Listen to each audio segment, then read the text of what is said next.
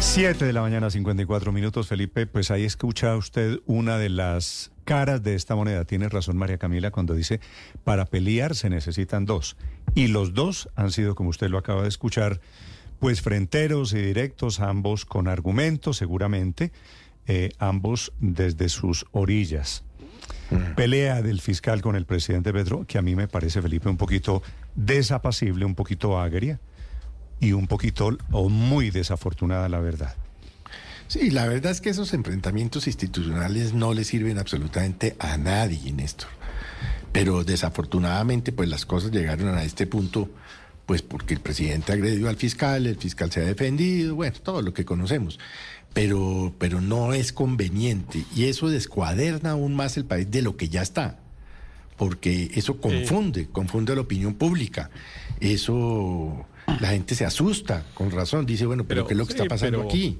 Pero a la gente hay que decirle que tranquila. Eh, Colombia tiene unas instituciones tan sólidas que resisten a un personaje tan abusador como Francisco Barbosa.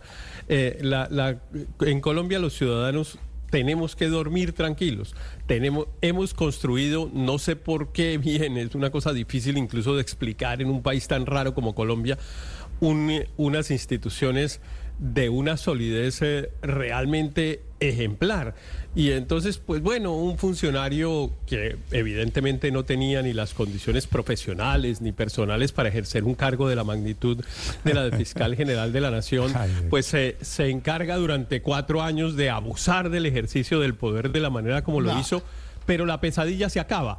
La pesadilla ya dentro de dos semanas eh, no va a existir, estará o una fiscal encargada o una fiscal nombrada en propiedad, lo que decida la Corte Suprema de Justicia eh, pues eh, en, ejercicio de sus competencias y saldremos de esta pesadilla que fue larga, fue compleja y puso en tensión muy fuerte a las instituciones. Pero logramos sobrevivir, logramos sobrevivir a esta pesadilla. Pero, yo le digo una cosa, eh, yo estoy de acuerdo con ustedes en que la, la confrontación institucional no le sirve a nadie, por supuesto es perjudicial para el país y para que se trabaje articuladamente, pero lo que nos contó el fiscal Barbosa sobre el presidente pidiéndole la cabeza, de la vicefiscal me parece aterrador desde el punto de vista del irrespeto por la autonomía de la Fiscalía.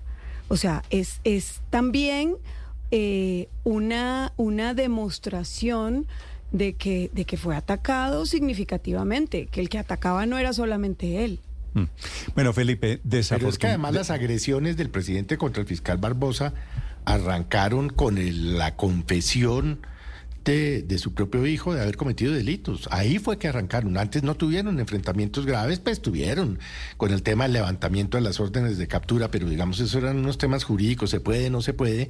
De hecho, el fiscal levantó órdenes de captura contra los eh, miembros del Estado Mayor Conjunto de, de, las FARC y de los Felipe, es que hay tantos, es que hay tantos ingredientes en esta, en esta batalla. Entonces usted escucha el recuento. Para terminar en que el último de todos estos episodios es la inmensa presión a la Corte Suprema de Justicia para que elija el reemplazo de Barbosa, porque no les gusta la vicefiscal eh, Marta Mancera. Y ya el presidente de la Corte dijo, el presidente Gerson Chaverra, que se van a tomar su tiempo con tranquilidad, con serenidad, que ya que lo que necesitan es llegar a, a 16 votos y que no van a permitir que nadie los presione porque esto ya se ha vivido en el pasado y, la Corte tendrá su... Presiona, la no, no, no, hay una presión grande. Hay una presión grande. hay una presión grande para que no nombre. ¿Cómo que nadie? Hay una presión grande para que no nombre. es una vueltica por las redes. Héctor, ¿por qué está, ¿por qué está viendo usted solamente para que nombre ya un pedacito? Negar que hay una presión a la Corte. por lo demás. Negar que hay una presión hay una presión para que no nombre. Eso sí, desde hace rato se viene construyendo la teoría de que hay una presión para que nombre y de que hay una fórmula para enlodar a la, a la vicefiscal. Y todo eso desde hace rato se vino construyendo realmente de una manera bastante, bastante calculada. a mí realmente de, lo que más me impresiona del, fiscal Barbosa, pues que no había demostrado ser una persona inteligente a lo largo del ejercicio del cargo en, en este... Eh, esfuerzo por mantenerse a través de tercera persona en la fiscalía, sí me ha parecido que lo ha hecho de manera inteligente, porque ha ido soltando cosas, ha ido utilizando medios de comunicación, ha ido inventando fábulas, ha hecho historias para hacer creer que evidentemente hay una, una presión indebida a la Corte Voy Suprema a preguntarle, de Justicia. Héctor, solamente, solamente un dato, Héctor. La Corte Suprema de Justicia está enterada y por eso se lo pregunté al fiscal Barbosa, porque él se los contó a los 23 magistrados del episodio de finales del año pasado cuando el presidente Petro le pidió que cambiara a Marta Mancera de vicefiscal. Es decir, esto no es que el fiscal Barbosa mm, le dice a Blue Radio, pregúnteme tal cosa. No, la Corte Suprema tiene entre las consideraciones al momento de elegir fiscal general que el presidente Petro, según el fiscal Barbosa, le pidió que sacara a Marta Mancera de la vicefiscalía e incluso fue más allá. Sugirió nombre para vicefiscal general del presidente de la República. Si eso se confirma, es una de las más graves intromisiones del Poder Ejecutivo en la rama judicial. y eso no nos parece grave. Yo es increíble. yo les, sugiero para Dicho ante la Corte Suprema, no creo que se hubiera eh, atrevido a mentir diciéndoselo ante sus electores. le, iba, le iba a decir, en, en, este tema... Eh, hay que tener cuidado con las antipatías personales porque se nota. Le sugiero que volvamos esto un debate de argumentos, porque cada vez que usted habla del desastroso fiscal, pues lo que, lo que está informando es, de, de, su antipatía personal. No, no, no solamente es antipatía, yo soy víctima, como usted lo sabe, Néstor, del abuso de autoridad y del abuso de poder de la fiscalía, del fiscal general de la nación. Claro que sí. Eh, yo lo he dicho aquí varias veces. Por eso, pero volvamos a este un tema de, de Eso debería ser suficiente para que se declarara impedido. Por supuesto. A ver, volvamos a esto. No, eh, yo no creo que para opinar uno tenga que declararse impedido porque no estoy tomando ninguna decisión. Y lo que estoy haciendo es lo que no hacen otros, que es éticamente decirle a la gente qué es lo que pasa. Claro que sí, yo soy víctima del fiscal y evidentemente, pues seguramente mis opiniones están mediadas por esa circunstancia, por supuesto. Sí, por eso, porque por eso conozco de manera personal, porque conozco de manera personal y directa el abuso del poder de parte de la fiscalía. lo conozco de manera personal y directa. Sí, pero claro que se lo digo a los ciudadanos, se lo digo a nuestros oyentes de la manera más abierta posible para decir, sí, señor, mis opiniones tienen eventualmente ese sesgo, pero también ese conocimiento dicho eso, directo. Dicho, dicho eso, me parece que Felipe el debate debe ser, ¿el fiscal Barbosa es un fiscal sedicioso? El presidente, que es la acusación de un lado, el presidente Gustavo Petro por el otro lado, dice el fiscal, el presidente Petro lo que tiene es miedo por las investigaciones que le vienen pierna arriba, que usted acaba de escuchar. ¿Cuáles son esas investigaciones? El tema de financiación de la plata de campaña, pues el tema de su hijo Nicolás, el tema más grave es tema de la política de paz. al final la investigación contra Nicolás Petro por enriquecimiento ilícito y lavado de activos toca a la campaña presidencial del presidente Petro.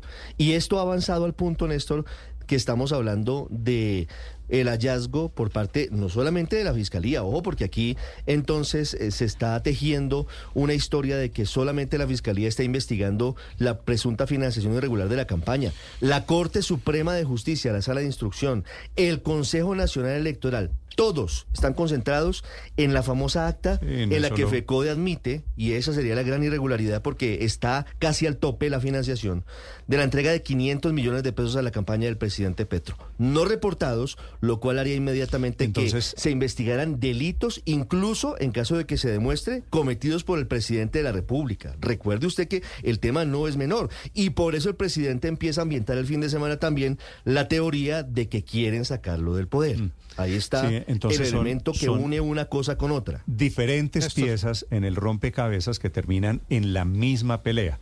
Digo, financiación de la campaña, está el tema de Nicolás Petro, están tantos temas judiciales. Por eso es que la Constitución habla de cooperación, Felipe. Creo que dice colaboración armónica, entre los poderes. Colaboración armónica, que en este caso... Pues, no, en este caso estamos lejísimos de cooperación armónica. Señor Álvaro. Esta entrevista es la confirmación de la hiper desinstitucionalización del país por la hiperpolitización de la fiscalía. Ese fiscal que acabamos de oír, eh, pues es como propio de una república bananera.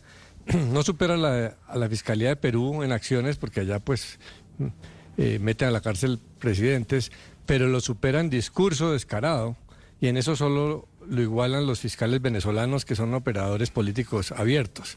Mire, lo que pasa es que en Colombia hemos venido sufriendo un deterioro institucional. Antes los presidentes ternaban fiscales para que los protegieran. Eso es una vagabundería, pero pues aceptada.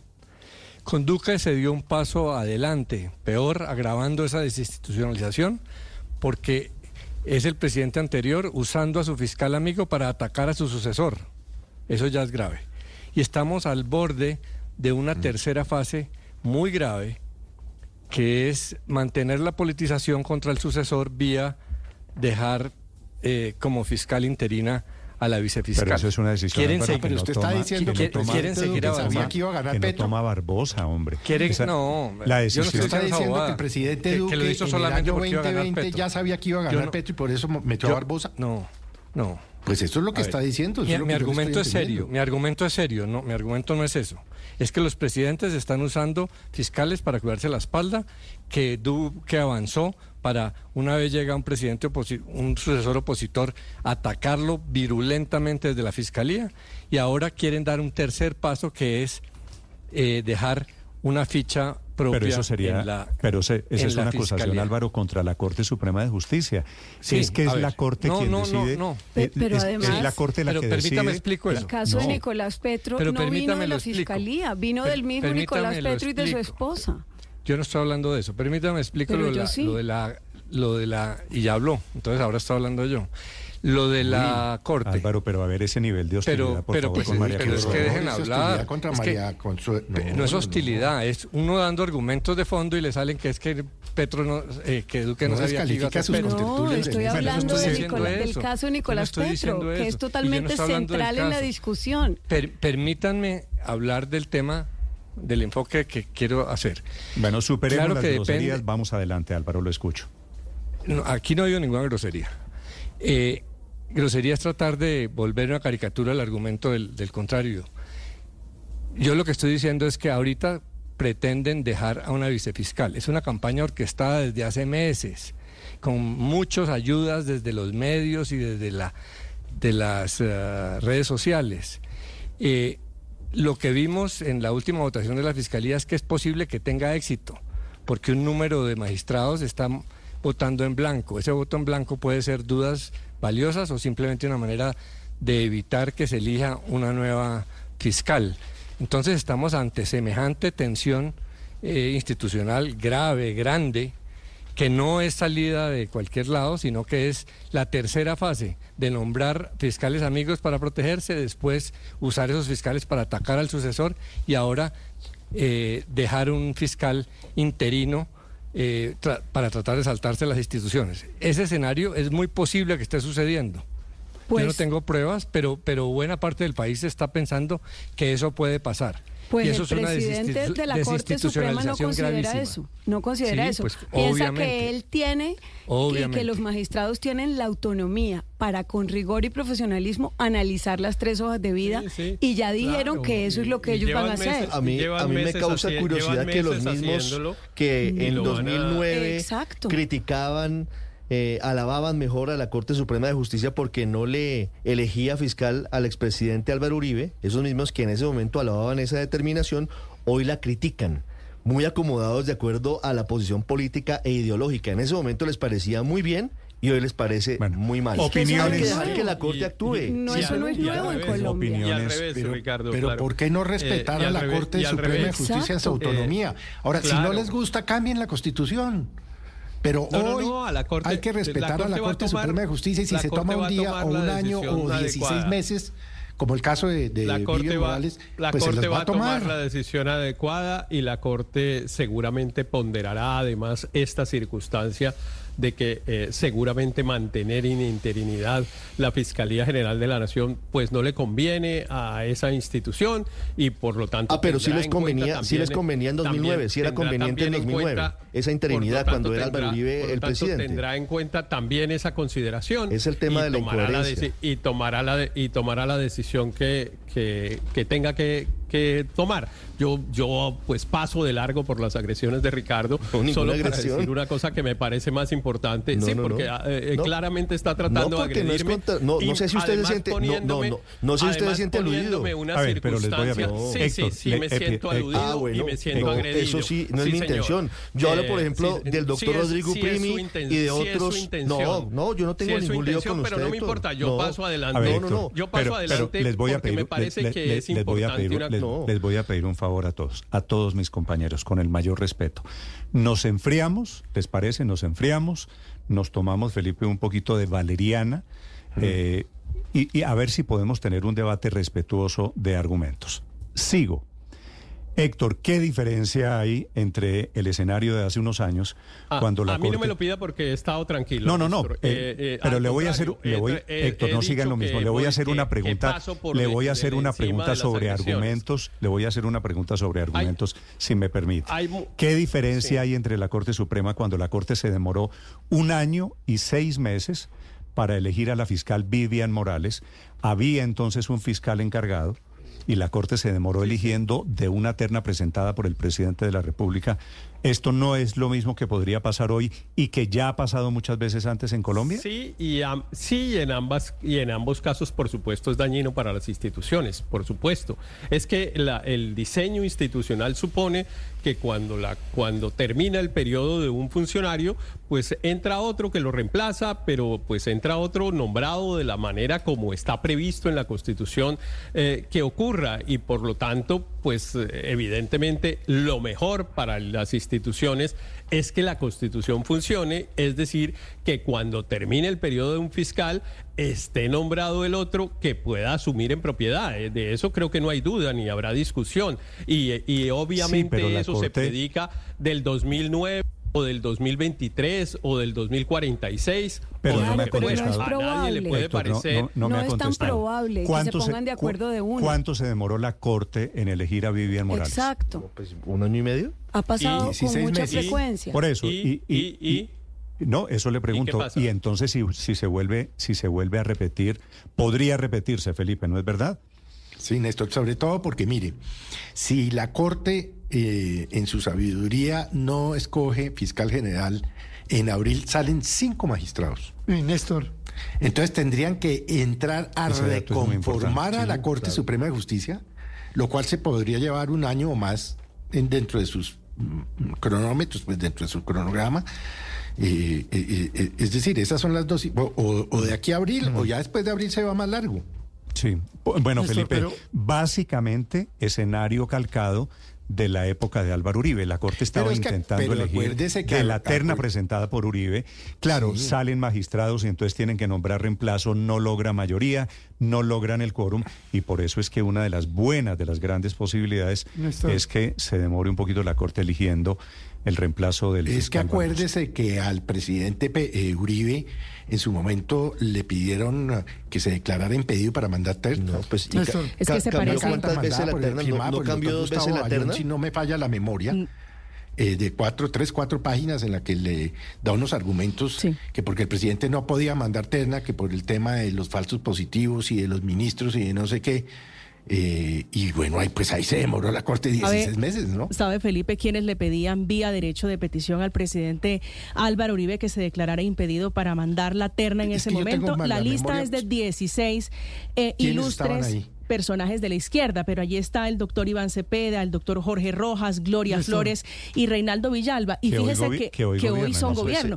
Pero fíjese, pero fíjese, Néstor, que el contexto de la situación no es diferente. Yo diría que es mucho más grave en este momento para el presidente Gustavo Petro, porque es su propio hijo el que está enfrentando un juicio en la fiscalía y el presidente Petro, voy a citar las comillas del documento, dice, interés particular y directo en su gestión, en su regulación, control o decisión. La fiscalía Fiscalía es quien tiene su poder y quien tiene la suerte, por decirlo menos, de Nicolás Petro, que es el hijo del presidente Gustavo Petro. Pero la Fiscalía ya hizo el oficio de eh, pulsar eh, la acusación ante el juez. O sea que, digamos que la Fiscalía va un paso adelante en ese sentido en el juicio de Nicolás Petro. Yo realmente he descreído mucho de la actividad del fiscal Barbosa. Y la última lagartada dice para Washington a pedir visto bueno, eso sí como una banana república. a pedirle a los gringos el visto bueno para Marta Mancera, esa sí pues es de las peores que yo he visto en mi vida. Pero Aurelio, él acaba de decir más que no de rodillas, más él, él, acaba de decir que no fue ni a Washington ni a pedir visto bueno pues ni nada. Pero puede puede decir lo que fue a cerrar ese ciclo con los de cuatro años de trabajo con el Departamento de Justicia. Tampoco, fue a pedir, fue a pedir todos, el visto bueno, Pero usted cree, todos los usted fiscales, casi todos hicieron eso en su momento, Aurelio. Bueno, pero, pero yo quiero, eh, para entrar en la discusión de fondo, yo quisiera decir que lo más ponderado que yo he oído y leído en estos días es el editorial del espectador del sábado pasado. Es un editorial cuyo título es, permítame leerlo, La promesa de cambio no confiere inmunidad legal. Es decir, donde el editorialista del espectador dice que por más que sea el cambio y por más que sea el gobierno de la supuesta izquierda, que yo no lo creo tampoco, no puede pedir inmunidad total. No puede pedir que su hijo no sea juzgado si comete un delito.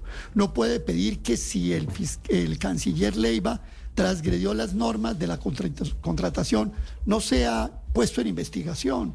No puede pedir que si uno u otro funcionario de alto nivel haya entrado en irregularidades, tenga que pasar los organismos de control y la fiscalía por encima.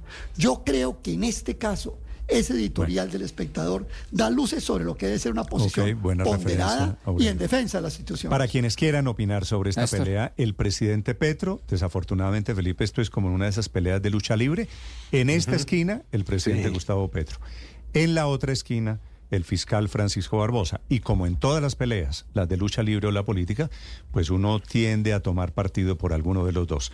Eh, salen a frote pues las simpatías, las antipatías, los afectos, las coincidencias ideológicas y por supuesto intentando algo de coherencia en este momento de que eso parece una peste, digo, la coherencia. 8, 15 minutos. Opiniones que leo, que escucho a partir de este momento, señor Daniel. Néstor, el editorial del, del sábado muy bueno. la promesa de cambio no confiere inmunidad legal, es el título y es muy bueno. Pero déjeme decirle una cosa que me preocupa a futuro. Que quede la idea de que quien deja a la vicefiscal encargada como fiscal es eh, Francisco Barbosa. Eso no es cierto, eso lo, está en la ley y es la Corte Suprema la que, eh, si se demora en elegir fiscal general, queda por ley encargada la vicefiscal Mancera. Y me preocupa más aún que la animadversión del gobierno nacional con el fiscal, con la, con la vicefiscal eh, Marta Mancera es aún peor que con el fiscal Barbosa. Entonces es un choque de trenes. Ahora, la vicefiscal Mancera, eh, contrario al fiscal Barbosa, yo creo que ha tenido unas declaraciones en medios por su cargo mucho menos confrontacionales con el gobierno. Y si ella se dedica a hacer su labor, a seguir las investigaciones, a liderar la fiscalía, pues es el gobierno el que va a estar peleando y va a estar peleando porque ella fue la quien, quien lideró, digamos, la investigación contra, contra el hijo del presidente Petro tras las declaraciones que él hizo autoincriminándose al recibir dinero del narcotráfico para la campaña de su, de su padre. No fueron, no fue ni la oposición ni los medios de comunicación, nadie. Fue el mismo Nicolás Petro el que se, el que se autoincriminó e incriminó a su papá directamente con la entrada de recursos ilegales a la, a, la campaña. Y fue Marta Mancera quien lideró esa investigación y por eso es la animadversión del gobierno Petro con ella. Bueno, la, la revelación, eh, Felipe, esta yo no la había visto. Un presidente de la República, imagínese usted que no fuera Gustavo Petro, cualquiera, coja cualquiera de ahí para atrás que un presidente de la República le diga al fiscal, cámbieme a la vicefiscal, que esa no me gusta, pues obviamente eso no es un trago fácil de... ¿Usted se imagina, si, se imagina si lo hubiera hecho Álvaro Uribe? ¿Se imagina qué estaría pasando? Es que ahí está, ese es el punto. ¿Y, quién cree esa versión, digamos? Porque, eh, pues ah, pero no le, ah, pero no le creemos al fiscal general que se lo dijo ante la Corte Suprema de Justicia. No, yo no le creo. No, yo no ah, bueno, pero es que usted tiene un prejuicio con el fiscal. si el fiscal general lo dice, lo dijo ante la Corte Suprema, no lo dijo aquí. No hay ninguna Ni siquiera estaba preparado para responder esa pregunta porque no, no la veía venir. cuando la prueba es que cuando se le intentó pedir alguna, eh, pues, eh, alguna circunstancia adicional, que contara algo, que concretara algo, que recordara la frase, eh, se negó a hacerlo. Eh, eh, Pero eso Héctor, el presidente no lo ha negado eso nunca. por lo menos en las teorías de valoración de la prueba. Él a la Corte le dio el nombre del, del fiscal que sugirió el presidente. Es, el presidente no lo ha negado. Es lícito creerle o no creerle a fulanito de tal. Digo, en, en su bolsa de incertidumbres también meta lo que está diciendo el presidente, porque aquí cada uno está contando, por supuesto, una parte de la historia. Eh, ¿Qué hacemos, Felipe, con esta pelea? No, pero además, ¿qué va a pasar si, si llega la Corte a no elegir el 8 de febrero? Es posible. ¿Cómo va a ser el desarrollo de la cooperación entre el Ejecutivo y la Fiscalía ¿Con Marta si Marta Mancera es fiscal general encargada? ¿Se van a romper las relaciones? ¿El gobierno va a decidir desconocer a la Fiscalía? ¿Cuál va a ser el paso siguiente? Esta pelea, si ya la, atraviesa... si ya la está desconociendo, porque acuérdese que el presidente Petro, cuando se supo el caso de su hijo a través de su esposa, doña De Vázquez, dijo que no iba a interferir en el proceso. Y diez días después, ocho días después, le dijo al hijo en Twitter, no se someta al verdugo. Mm. Ahí arrancó.